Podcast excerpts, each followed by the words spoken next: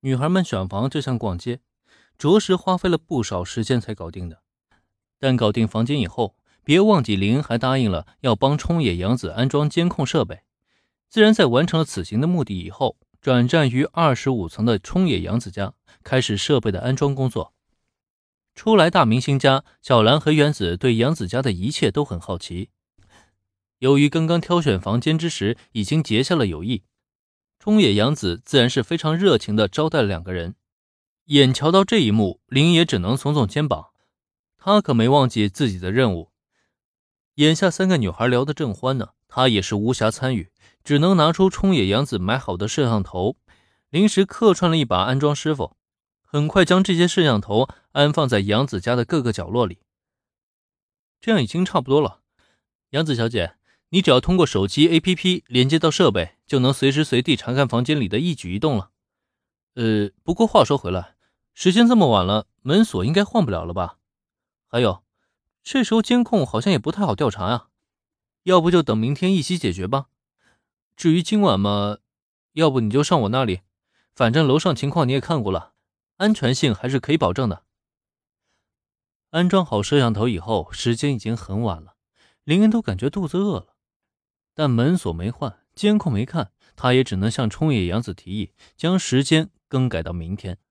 至于此前他提议的去酒店居住，既然楼上就有七层空楼的房间，借住给冲野洋子一晚又有什么关系呢？真的太感谢了，连恩君。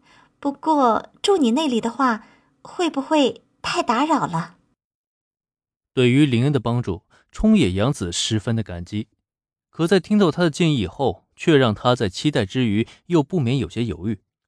毕竟他已经受了这么多照顾，晚上还要蹭住的话，也不知道会不会不太好。哪怕是林恩主动邀请，他也不能这么不客气啊。哎，没事的，毕竟这也是考虑到杨子小姐你的安全嘛。那就这么决定了。时间不早了，大家可都还没吃饭呢，先去吃个饭，剩下的咱们明天再说。让冲野洋子借住这件事情被林就这样定下了。对于他接下来的提议，大家自然也无人反对了。下楼吃了顿大餐，又给冲野洋子一张能使用电梯的通行卡以后，一行人才挥手道别。由于时间实在是太晚，原子先行一步回了家。林恩和小兰他俩呢，则是以散步的方式一起步行回到自家楼下。不过就在两人肩并肩走至菠萝咖啡店之际，在路灯隐约照应下，却发现一大一小两个身影正站在楼梯口处，不停的来回张望。等走近了一看，林恩顿时乐了。那个身材臃肿、头顶着地中海发型、大大的鼻头上卡着一副圆眼镜不正是阿笠博士吗？虽然自从来到这个世界以后，始终没有正式见过面，但就这经典的形象，却还是让林恩一眼就将他认出来了。至于阿笠博士身旁那个小个子嘛，蓝色小西装加短裤，再配上红色蝴蝶结和大大的眼镜，这不是工藤同学吗？啊，不，应该是柯南小朋友吗？怎么昨天才刚变成小学生，今天就迫不及待来到毛利家报道了？果然剧情的惯性还是蛮大的。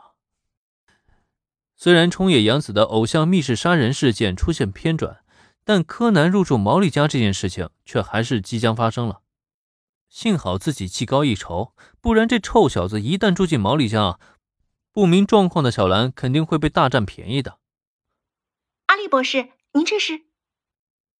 林恩没有正式和阿笠博士见过面，小兰跟他却是熟人。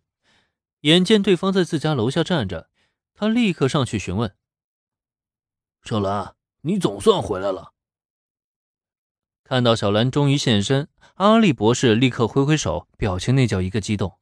天知道他在这里等了多久啊！如果再等不到人的话，他感觉自己都快放弃了。呃，阿笠博士，您是有什么事找我吗？咦，这孩子看着好眼熟啊！阿笠博士的反应让小兰分外不解。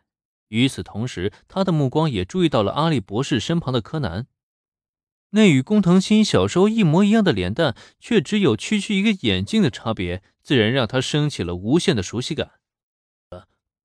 呃，是这样，小兰，这孩子呢是新一家的远房亲戚，由于他父母的工作原因，没办法很好的照顾他，所以就委托我给帮忙照顾。可你是知道的呀，我又怎么会照顾孩子呢？所以思来想去嘛，我只能拜托小兰你先帮忙照顾这孩子一段时间了。